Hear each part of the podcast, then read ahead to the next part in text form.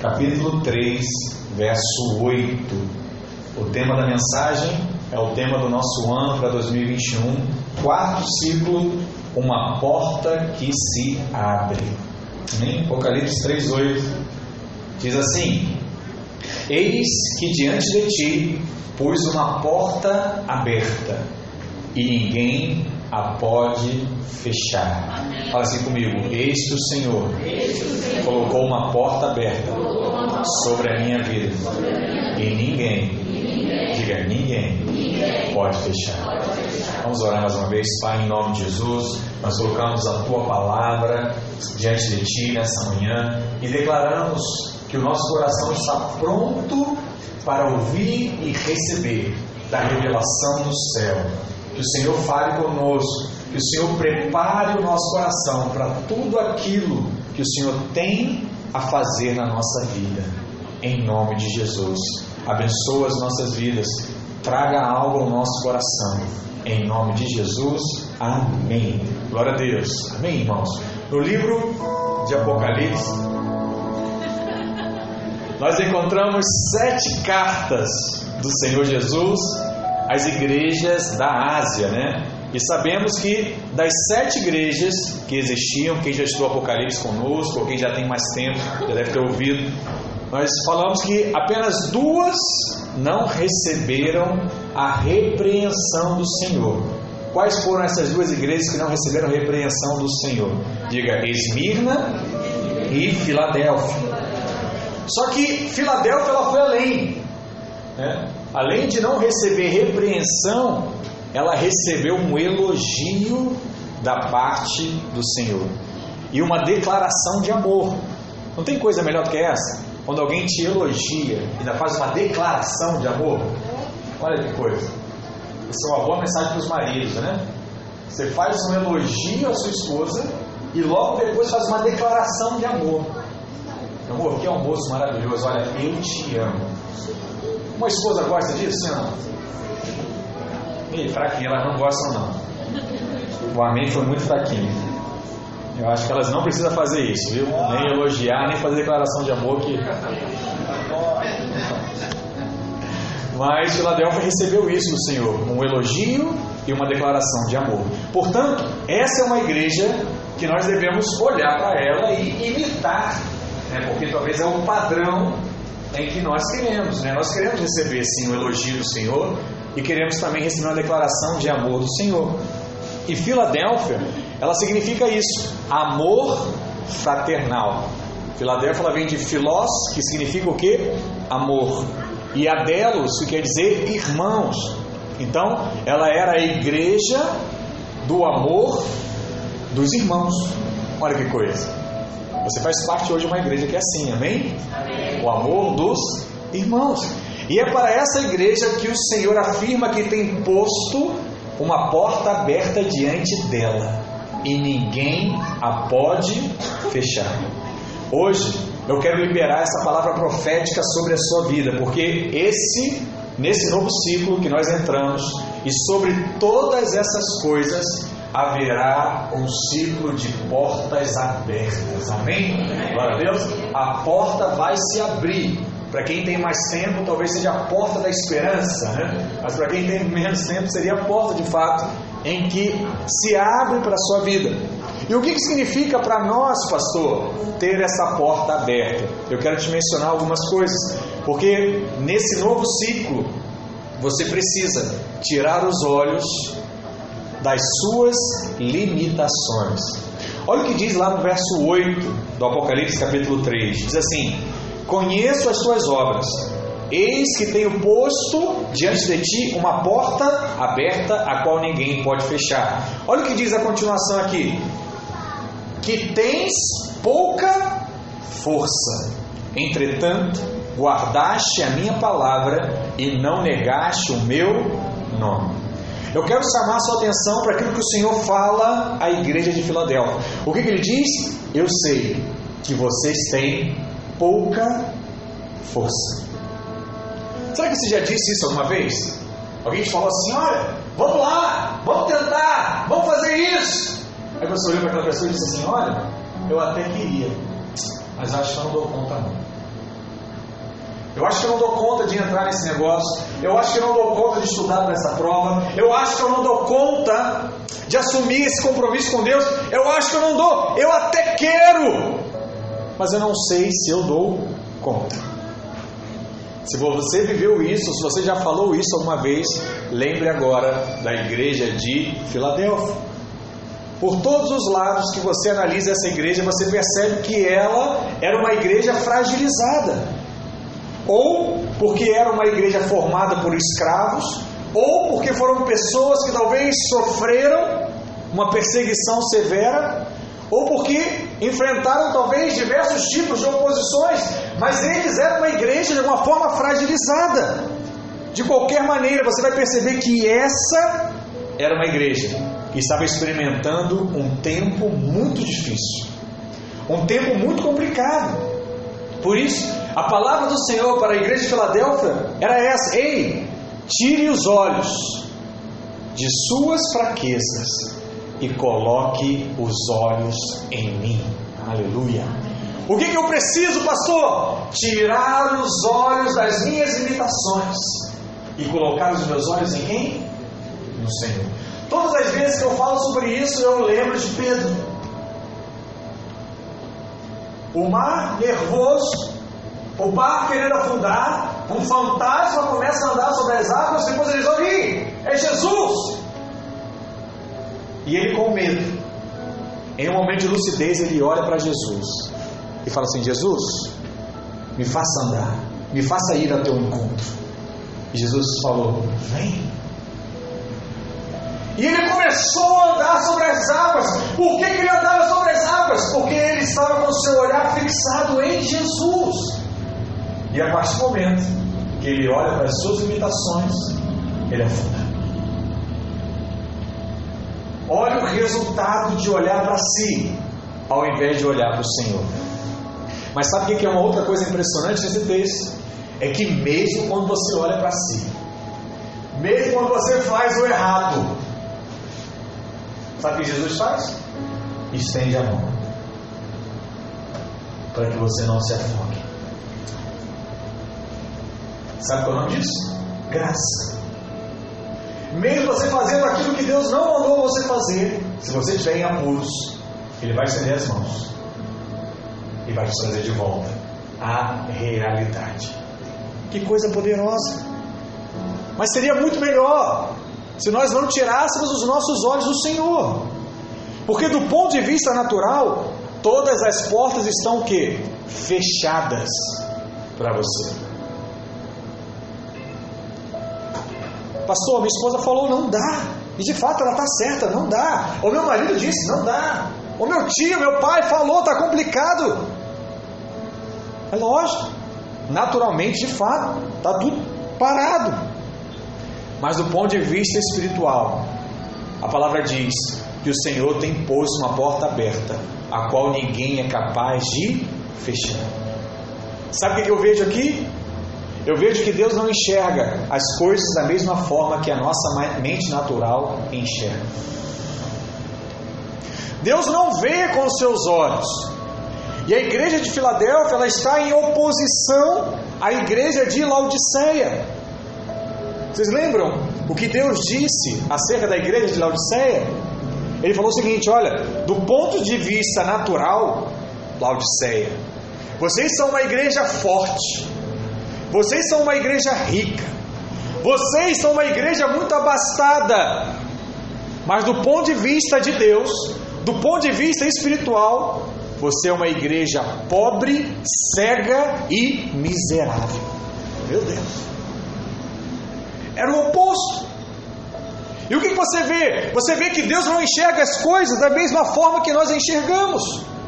Às vezes, um grupo pequeno, reunido numa casa, aparentemente sem expressão, desfruta de muito mais bênção de Deus, porque está cercado de portas abertas por todos os lados. Sabe? Às vezes você faz parte de uma igreja muito grande, né, como os irmãos lá de Cuiabá hoje fazem parte, você vem aqui para Copacabana e assim, mas eu falei para os irmãos do louvor, te filmaram o tempo todo. Estavam aqui, ó, desfrutando né, ouvindo lá o aleluia, aleluia, aleluia, aleluia lá do fundo. E, e deve ter pensado assim: olha, Deus está fluindo nesse lugar, aleluia. Porque não importa o tamanho, irmãos, importa sim é se Deus está ali. Porque é o Senhor que abre portas. Se é o Senhor que abre portas, eu não preciso me preocupar com nada, nem com crescimento. É só saber esperar. E o Senhor vai dando a sua medida sacudida, recalcada, transbordante. Está lá em Lucas 6 também. Olha quanta coisa tem no texto que você vai ler hoje, aí do seu plano de leitura. Para essa igreja que estava enfrentando todo tipo de dificuldade, o Senhor manda essa mensagem: olha, há uma porta aberta diante de vocês. Eu sei que vocês têm pouca força, mas como vocês. Acabou os dois? Mas como vocês não têm negado o nome do Senhor, eu quero dizer que eu estou com vocês. Uau, voz do trovão. É bom quem está dormindo acorda. Aleluia. Então, então ele diz: Mistério misteriongas. Eu sei que tem uma porta aberta. Eu sei da sua fraqueza, mas ainda assim eu quero te abençoar. Olha que coisa interessante. Quando você vê alguém que tem uma fraqueza, o que, que normalmente você faz? Ei, rapaz, vambora! Seja forte! Ei, vambora! Esconde! Faz alguma coisa! Você tenta dar um choque, né? Deus não faz nada disso. Ele diz assim: Não, eu sei que eu sou fraco. Eu sei que você é fraco. Mas conta comigo eu vou te abençoar. Eu vou te abençoar. Isso é um outro princípio para nós. Não precisa chacoalhar ninguém. Confie em Deus. Reconheça a fraqueza do outro. E trabalhe para que aquela fraqueza seja transformada em força, porque ele vai passar a crer em Cristo. Cada vez mais eu enxergo a Bíblia e a palavra de Deus dessa forma. Não é na força, não é na força. E se você olhar para Deus, ele faz assim diversas vezes. Ele reconhece a limitação do outro. E ele diz: confie em mim, vai dar certo. Eu vou mudar essa realidade na sua vida. E essa é a palavra que o Senhor tem para nós hoje. Tenha força. Há uma porta aberta diante de você. Apesar da sua pouca força, Deus tem grandes planos para a sua vida em nome de Jesus. Sabe aquilo que você tem dúvida? Pai, eu não sei se vai dar certo. Eu não sei, eu não sei. É normal, fique em paz. É normal. Mas fala assim, Deus, eu aprendi domingo. Talvez eu estou sendo fraco hoje. Mas eu quero olhar para Ti. Me faz experimentar da Tua força. E deixa Ele te conduzir. E deixa Ele te mostrar o que você tem que fazer na segunda-feira, a primeira segunda do ano, o que você tem que fazer? Que decisão você tem que tomar? Amém? Segundo, nesse novo ciclo, creia no governo de Deus sobre a sua vida. Veja como é que Deus ele se apresenta para essa igreja. Ele diz: Estas coisas diz quem? O santo, o verdadeiro, aquele que tem as chaves de Davi, que abre e ninguém fechará, e que fecha e ninguém abrirá. É o verso 7 desse texto. Ele diz isso. Olha para mim. Eu sou santo. Eu sou maravilhoso. Eu sou todo-poderoso. Não é você, sou eu. E muitas pessoas imaginam que alguns nasceram sortudas e outros nasceram azarados. Uns nasceram apontados lá para a lua, né? Ah, pastor, isso aqui, isso aqui não tem jeito, né? Desde criancinha, tudo dá certo para ele. Aí você pensa isso, né? Uns nasceram para se dar bem e outros nasceram para se dar mal. O mundo é assim, pastor. Não tem como mudar isso. Deixa eu te contar um outro princípio aqui. Guarda isso no seu coração. A diferença na sua vida não é onde você nasceu, nem de que família você veio. Se você veio de uma família abastada ou de uma família muito pobre, a diferença na sua vida é o Deus em quem você confia. Porque o Deus que você confia vai mudar a sua história e a história da sua família. Por isso o pastor Ricardo diz: não importa como você veio, o que importa é como você vai. Como você veio, não tem mais como mudar. Ame seu pai do jeito que ele é, ame a sua mãe do jeito que ele é. Quem tem problema com pais aqui, esse é o álbum 2021. Você vai preparar um almoço, viu? Vai chamar para ir na sua casa, vai pegar o seu dinheiro, vai comprar o melhor presente e vai falar assim: Pai, eu te amo e eu quero te presentear hoje. Mas, pastor, ele não vem na minha casa, então você vai fazer melhor. Você vai na casa dele. Pastor, se não abrir a minha porta, se não abrir a porta, eu vou bater e vou ficar lá acampado até que abra. E vou levar o melhor presente. E vou dizer, Pai, eu te amo. Por quê? Porque eu não, eu não escolhi meu pai, eu não escolhi minha mãe. Se eu estou reclamando, eu estou reclamando com quem? Com quem escolheu, sim ou não? Você vai reclamar com Deus? Então você agradece e reclama, agradece e reclama, agradece e reclama. É meio incoerente isso, né? Então faça esse desafio nesse ano de 2021. Né? Pastor, mas eu não tenho problema nenhum com os meus pais. Então esse é o ano que você vai honrar seus pais. Você vai presentear, você vai declarar, você vai levar para passear, você vai dar teu jeito. Mas você precisa reconhecer esse princípio também. Porque Deus, quando Ele entra, Ele muda tudo. E Filadélfia era uma igreja que acreditava num Deus que tem em suas mãos o governo de todas as coisas. Eles criam de fato que Deus podia fazer qualquer coisa. E o Senhor diz o que para eles? Olha, eu sou aquele que tem as chaves de Davi, aquele que abre e ninguém fecha. Observe que ele não diz eu tenho as chaves. Para quem gosta de português, ele não está usando aqui o que? O plural. Ele está usando o singular. Vou usar mais português, porque ano passado eu usei a matemática com os livros, né? Eles ficaram em crise com os múltiplos de 5. Então esse ano eu vou falar mais sobre português do que matemática. Acho que a maioria gosta mais de português que matemática. Ai Deus. Tá vendo como tudo é? É isso, é festa. Mas a palavra de Deus diz, né? No singular, eu tenho a chave e não eu tenho as chaves.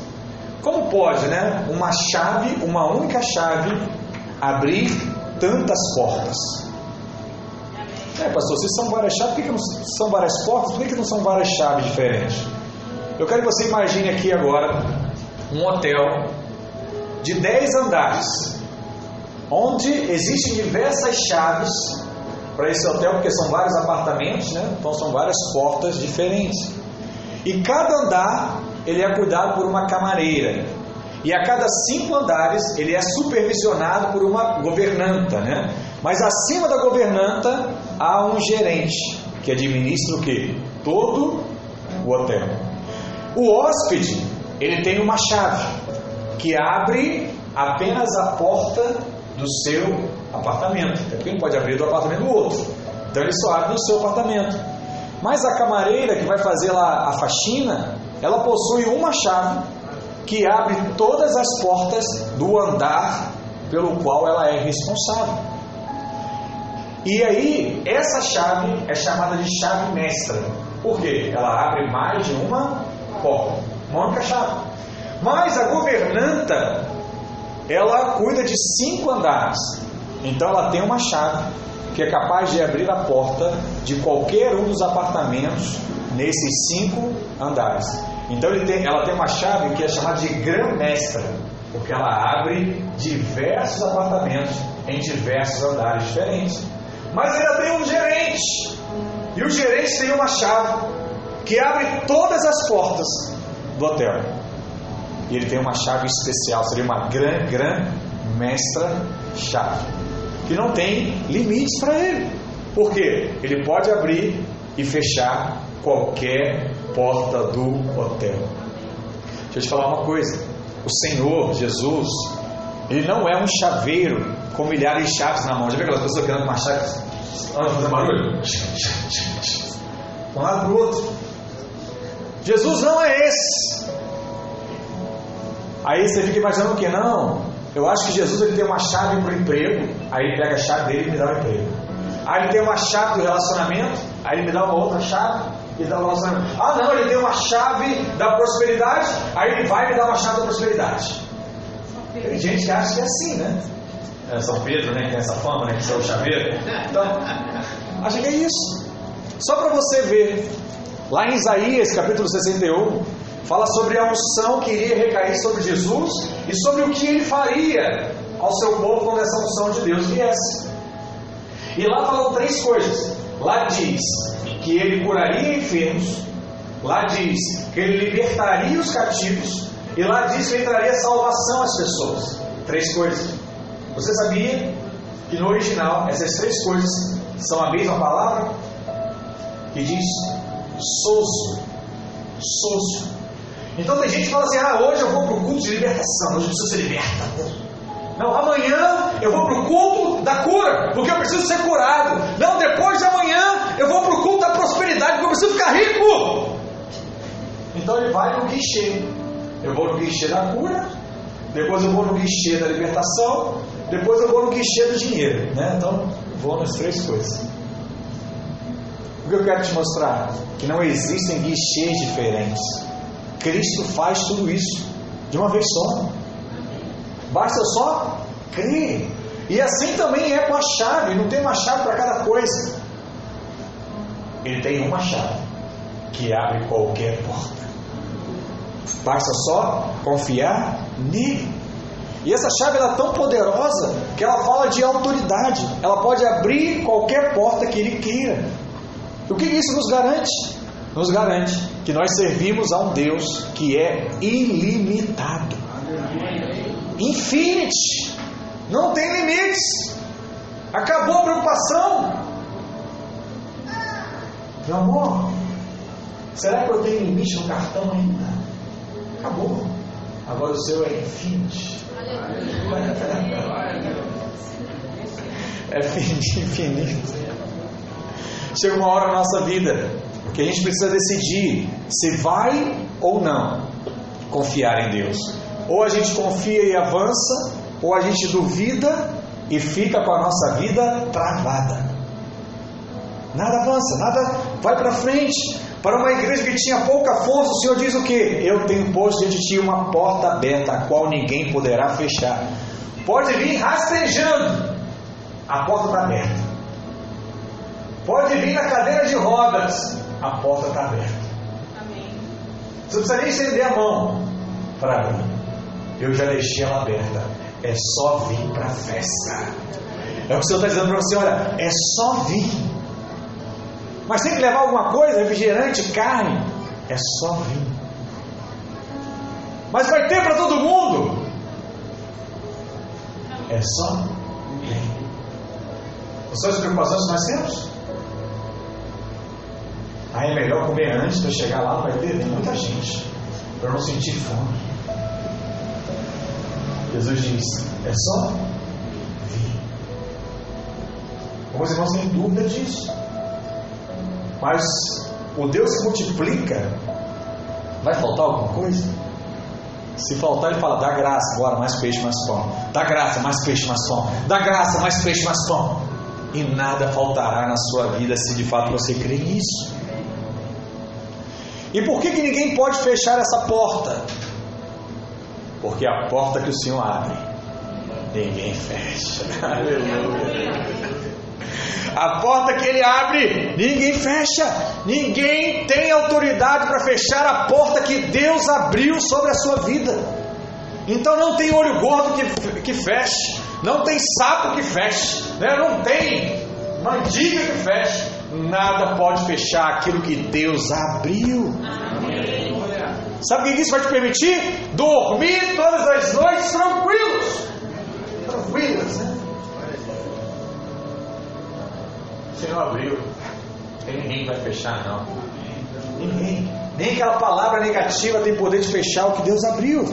E nesse novo ciclo, confie a sua vida, confie né, que ela está sob o controle e o governo de Deus. E se você de fato consagrou a Deus esse novo ano, Ele há de conduzir a sua vida de uma forma com que os propósitos dele se cumpram na sua vida. O propósito do Senhor vai se cumprir na sua vida. E nenhum tipo de oposição tem o poder de impedir as bênçãos de Deus na sua vida. Porque se ele abrir uma porta, mesmo que as coisas aparentemente estejam dando erradas, mesmo que naturalmente pareça estar tudo travado, o que, que me resta, pastor?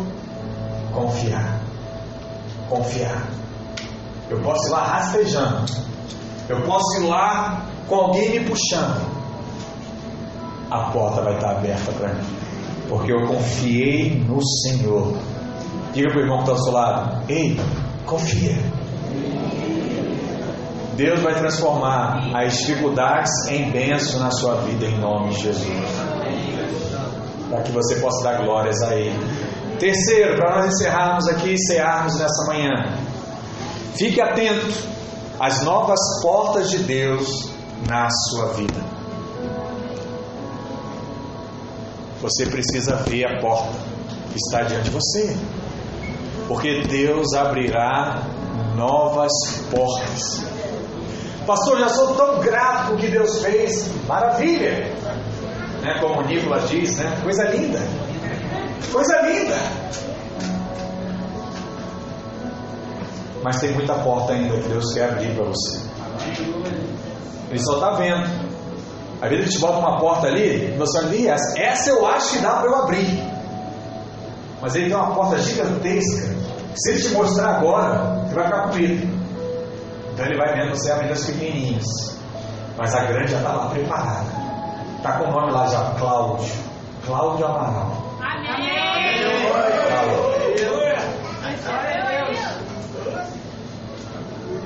Amém. Alexandre de Jesus. Está lá. A porta está lá. Isabela Regina. A Isabela está nas nuvens. Está lá. E Ele quer abrir essas novas portas. Mas talvez você esteja se perguntando, né? Por que, que eu devo esperar novas portas, pastor? Porque esse é o início do quarto ciclo. E se você está debaixo dessa cobertura espiritual, se você tem colocado seu coração, né, você tem orado pelos pastores, você tem abençoado a sua igreja, você tem abençoado a vida do pastor Luiz, do pastor Ricardo, né, a minha vida, você vai desfrutar da mesma bênção que está sobre o ministério e sobre os pastores. E com isso, você vai ser alvejado pelas bênçãos do quarto ciclo. E a Bíblia nos mostra, presta atenção aqui, que todas as vezes que o 4 se manifesta, uma porta se abre. Tem isso na Bíblia, pastor? Vamos ver aqui. Primeiro exemplo. Exemplo de Moisés diante de Faraó. Quando Deus manda Moisés libertar o povo, Moisés, assim como Filadélfia, diz o quê? Sou fraco não dou conta, não vou conseguir. Deus falou assim: Eu estou contigo, você vai. E Moisés continua duvidando. Aí Deus fala o seguinte: Pega o seu cajado, Moisés, coloca no chão e veja o que acontece. E aí ele coloca o cajado no chão, o que acontece? Todo mundo viu aí a novela, o filme, né? Dez Mandamentos.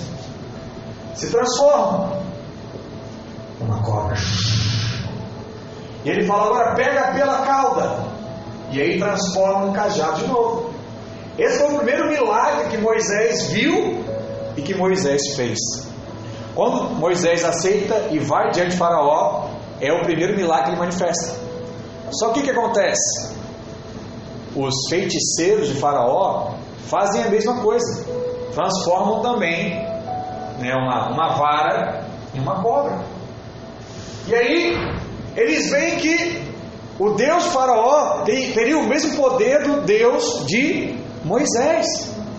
E aí depois Moisés vai e faz o segundo milagre, transforma a água em sangue. E aí os discípulos de Faraó, lá os feiticeiros, também fazem a mesma coisa. Depois ele faz a praga das rãs, e aí os feiticeiros também conseguem. Já tinham sido quantos milagres? Três. Aí ele vem para o quarto. Qual é o quarto milagre? Ou a praga ali, né? A praga dos piolhos. E aí ele lança a praga dos piolhos. Aí lá em Êxodo 8,19, os feiticeiros vão falar o seguinte para Faraó: Faraó, é o seguinte, essa gente, essa aí, a gente não pode fazer, porque isso aí é dedo de Deus. Isso eu não dou conta. E a partir daquele momento, uma porta se abriu para o povo hebreu. E de fato, mais à frente, eles vão ser o quê? Completamente libertos. Mas aonde que de fato aconteceu o milagre? No quarto. Tudo se abriu. Segundo exemplo, exemplo de Samuel. A palavra diz lá em 1 Samuel 3 que o menino Samuel estava deitado quando ele ouve uma voz chamando seu nome: Samuel, Samuel. E aí ele acorda preocupado, ele vai lá até o líder dele, Eli, e fala assim: Eli, você me chamou? Ele falou: Não chamei nada, rapaz, volta a dormir, menino. Aí Samuel deita na cama, pega no sono, e ele ouve: Samuel, Samuel. E aí ele acorda de novo e fala assim: Meu mestre, Eli, diga o que você quer. Ele falou: Rapaz, diante disso, eu não estou te chamando, volta para deitar, rapaz. Vai acordar o seu mestre de madrugada. E aí ele volta, deita mais uma vez, ele ouve, pega no sono e diz: Samuel, Samuel. Ele vai até Eli de novo assim: Não é possível. Você quer brincar? Você quer fazer o quê, rapaz? Deixa eu dormir. E aí Eli teve uma revelação: falou assim: Olha, não sou eu que estou te chamando, deve ser Deus te chamando. Então a próxima vez que ele falar, você vai dizer aqui, vai dizer o seguinte: Eis-me aqui, eis que teu servo te ouve, fala. E aí ele deita, pega no sono, e aí ele ouve, por qual vez? Quarta vez. Samuel, Samuel. E o que ele diz? Fala que o teu servo te ouve. Nesse momento, é a primeira vez que ele ouve Deus falar com ele. Uma porta ministerial se abre. Porque o quarto é sempre uma ação de Deus sobre a vida da pessoa. Samuel vai ser um grande profeta. E tudo começou na quarta vez que ele ouviu Samuel, Samuel. Outro exemplo, exemplo de Saul. Em 1 Samuel, capítulo 9, Saul estava procurando as jumentas do pai dele. Ele tinha perdido as jumentas. Naquela época, a jumenta era o patrimônio. Então ele sabia que o pai ia pegar ele. E como já tinha passado muitos dias, ele disse lá aos seus moços, né, a quem estava com ele, vamos voltar para casa. Mas um deles sugeriu a, o seguinte ao Saul, falou assim, não, a gente não pode voltar para casa, deixa eu te falar, tem um profeta aqui perto, que ele sabe tudo, Deus fala com ele. Vamos até ele perguntar, cadê as jumentas do seu pai? Ele vai dizer onde é que elas estão. E Saul olhou para os moços e falou assim: Olha, ninguém consulta um profeta de mãos vazias. A gente não tem nada. O mínimo estipulado né, na, na cultura são quatro moedas de, de prata. E era o único dinheiro que eles tinham. E aí os moços procuram, um tem lá uma moeda, o outro moço tem uma outra moeda, o outro tem uma outra moeda, e o outro fala, aí, conseguimos! Tem quatro moedas aqui. Quantas moedas? Quatro moedas. E aí eles vão até a casa de Samuel, batem a porta. Lembra que a gente está falando de portas que se abrem? Abre a porta. O profeta ouve lá a batida, vai até a porta, ele abre a porta. E o Saul vai e coloca as quatro moedas em cima da mesa do profeta. E aí ele ouve o seguinte: Tenho duas coisas para te dizer, Saul. Saul não tinha dito nada ainda. Ele falou o seguinte: primeiro, não se preocupe com as jumentas perdidas dos seus pais já há três dias, porque elas já foram achadas. Tem coisa melhor do que essa? Você vai para contar alguma coisa, a pessoa fala: Não, não se preocupa, disso, disso, disso, disso, disso. Como? Como ele já sabia? Segundo, você está aqui porque aprove ao Senhor te escolher como príncipe sobre o povo de Israel. Uau! Ele foi lá para resolver um problema e o que, que ele recebeu? Bênção! Ele foi abençoado. Por quê? Por causa das quatro moedas de prata. Abriu-se o governo sobre a vida de Saul. Tudo relacionado ao número 4. Vamos ao outro exemplo. Exemplo de Sadraque, Mesaque e Abidinego. Vocês lembram dessa história? Esses três jovens foram presos né, pelo rei Nabucodonosor, porque disseram o quê? Não vamos nos ajoelhar e, beijar a estátua de ouro. E ele disse: ó, se vocês não beijarem, vocês serão lançados na fornalha de fogo. E esse fogo vai te consumir. Eles disseram assim: nós não vamos nos ajoelhar. A palavra diz que Nabucodonosor manda esquentar a fornalha com uma temperatura sete vezes mais. Esse é o problema. Porque quando o sete se manifesta, alguma coisa vai acontecer. O sete aponta para Cristo também. A obra completa de Deus. Né? Foram jogados lá três rapazes. Mas nessa hora entrou o quarto homem da fornalha o quarto. Se o quatro é porta, eu tenho certeza de que aquele quarto homem era Jesus.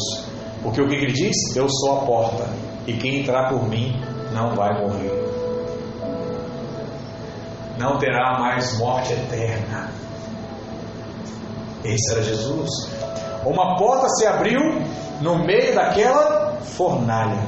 O quarto ciclo é o que? O ciclo das oportunidades de portas abertas. Amém? Glória a Deus. Pastor, mas eu ainda não estou convencido. Vamos outro exemplo. Exemplo de Lázaro. Em João 11, vemos que Lázaro morreu. E depois que ele morreu, passou um, dois, três dias. Mas Jesus só chegou quando? No quarto dia. Ele chegou lá e deu de cara com o Lázaro morto. Já cheirava mal, a Bíblia diz.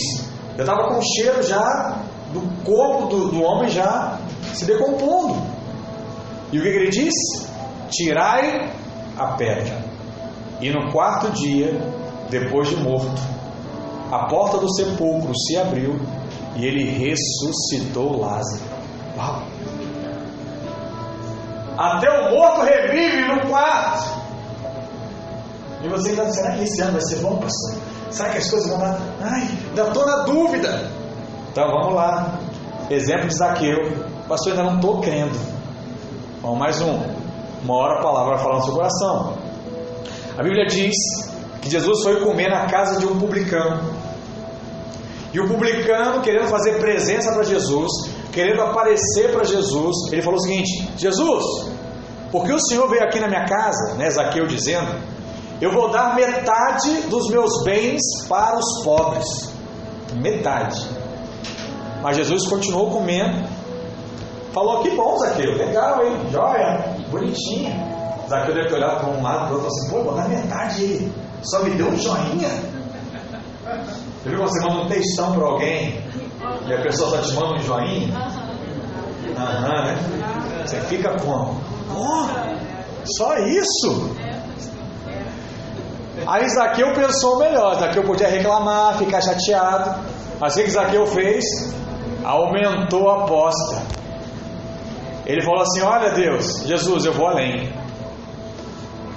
Eu decidi que daria metade, mas agora eu mudei. Agora eu vou restituir todo mundo que eu roubei quatro vezes mais. Foi uma, duas, três? Foi quanto? Quando ele disse quatro vezes mais, Jesus comendo, largou o garfo, a faca, olhou para ele, se levantou e disse o que? Hoje também entrou salvação nessa casa, porque também é filho de Abraão. Uau. Respondeu quando o quatro se manifestou. Ah, pastor, mas isso são coincidências. Então vamos lá, juntando coincidência atrás de coincidência. Mais um exemplo. O exemplo da parábola do semeador. Lembram desse? Nós falamos ele há duas semanas atrás. Quando ele diz que o semeador saiu para semear, né? Mateus 13, verso 1 ao 9. O que ele diz? Que a primeira semente caiu à beira do caminho. A segunda, nas pedras. A terceira, entre os espinhos. E a quarta? Numa terra boa. Quatro, terra boa. Portas se abrem. A quarta semente prosperou e abriu a porta do reino para aqueles que a acolheram. Glória a Deus por isso. Quando o quatro se manifesta, a porta se abre. E por último, eu quero dar mais um exemplo, que é o exemplo do quarto cálice. Na ceia judaica, ela era celebrada durante a Páscoa usando quatro cálices. O primeiro cálice, ele era chamado de o cálice de Abraão. O segundo cálice, ele era o cálice de Isaac. E o terceiro cálice era o cálice de Esaú. Jacó, lembra de semana passada, de Jacó. Era para ser de Esaú, mas ele abriu mão, virou o cálice de Jacó. E o quarto cálice era o cálice do Messias. Então, em toda a ceia judaica, na Páscoa, era tradição, na verdade isso é até hoje, existem os quatro cálices: de Abraão, de Isaac, o de Jacó e do Messias. E na noite da Páscoa eles tomavam o primeiro cálice, era parte da cultura. Depois eles tomavam o segundo cálice. Depois eles tomavam o terceiro cálice. Só ficava o quarto cálice. Porque o quarto era o cálice do Messias. E como o Messias para os judeus ainda não se manifestou, eles abrem a porta da casa, depois que eles bebem o terceiro cálice, e fica lá o quarto parado. Eles abrem a porta de casa e diz o seguinte: que venha o Elias, o profeta, o Messias, e ninguém toca no quarto cálice. Tradição. E é assim. Mateus 26, verso 26, relata que depois que Jesus ceou com seus discípulos, Jesus tomou o cálice e ele disse: Isto é o meu sangue. Mas ao invés de tomar o quarto cálice, que era o que os seus discípulos esperavam, ele cantou um hino e saiu.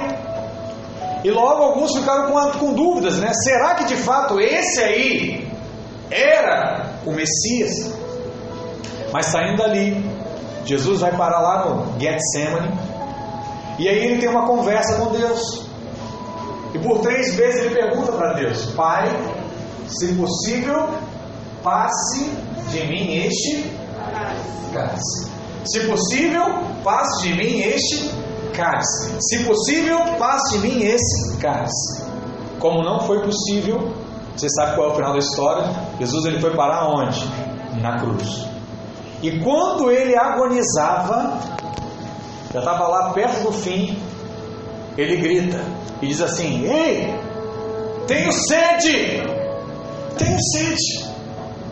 Nesse momento, um guarda colocou vinagre na ponta de uma lança. Você sabe que vinagre ele é um vinho azedo, né? já está meio que em decomposição também. E ele coloca aquele vinagre numa esponja e coloca na boca de Jesus. E quando Jesus prova, o que, que ele fala? Tetelestai. Está consumado. Naquele momento, Jesus ele bebe o quarto cálice. E na hora que o quarto cálice é ingerido, uma porta se abre. Que porta é essa que se abriu, irmãos? A porta da graça. E é a porta que te permite estar aqui hoje. É a porta que te garante o seguinte: apesar dos seus erros, apesar dos seus pecados, apesar de tudo que você já fez, apesar do que você fez hoje, a salvação chegou na sua vida. Se você crer em mim. E hoje nós podemos cear, porque Jesus abriu a porta da graça sobre a nossa vida. Diga aleluia. Portanto, hoje é o dia, irmão, de celebrarmos as portas que o Senhor está abrindo diante de nós. E ao cear, hoje, nós deveremos nos lembrar de tirar os olhos de nós e colocar os olhos em Cristo. Devemos pedir ao Senhor que Ele permita que nós venhamos a enxergar as portas abertas que estão diante de nós ao longo desse ano de 2021. E hoje é o dia também do quarto sinal, da quarta moeda, da quarta semana. Hoje é o dia de bebermos o cálice da graça. Esse é o novo tempo de Deus na sua vida, meu irmão. Esse é o novo tempo de Deus na vida da sua família, nas suas finanças, na sua saúde. Hoje é um novo dia, porque o quarto de Deus está se manifestando. Fica de pé onde você está, vamos orar nessa manhã. Em nome de Jesus, em nome de Jesus. Feche seus olhos. Eu queria que você colocasse esses alvos diante do Senhor. Que você pudesse falar para Ele o que você crê que de fato Deus é capaz de fazer. Se há fé no seu coração, eu queria que você declarasse isso a Ele nessa hora, em nome de Jesus. Você está aí perto do seu marido, sua esposa, pega na mão dele, não faça isso sozinho, mas como família aqui representada. Coloque diante de Deus nessa hora aquilo que você espera, aquilo que você deseja, aquilo que você crê que o Senhor pode e vai manifestar na sua vida nesse ano de 2021. Em nome de Jesus, Pai, nós estamos aqui em oração e cremos, cremos que o milagre de Deus bate a porta. Nós cremos que essa palavra é para nós nesses dias. E nós declaramos, e nós declaramos portas abertas, céus abertos, manifestação da sua graça, porque foi assim há mais de dois mil anos atrás e será assim hoje também. Nós cremos, nós cremos no milagre, nós cremos na manifestação santa e poderosa do Senhor sobre a nossa casa, sobre a nossa família, sobre os nossos recursos, sobre a nossa saúde.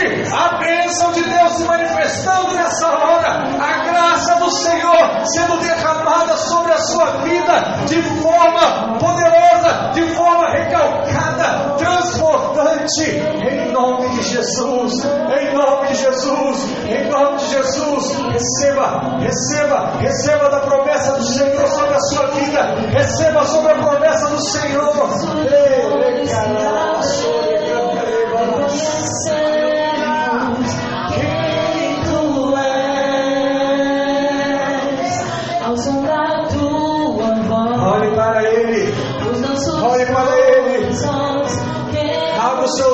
seus olhos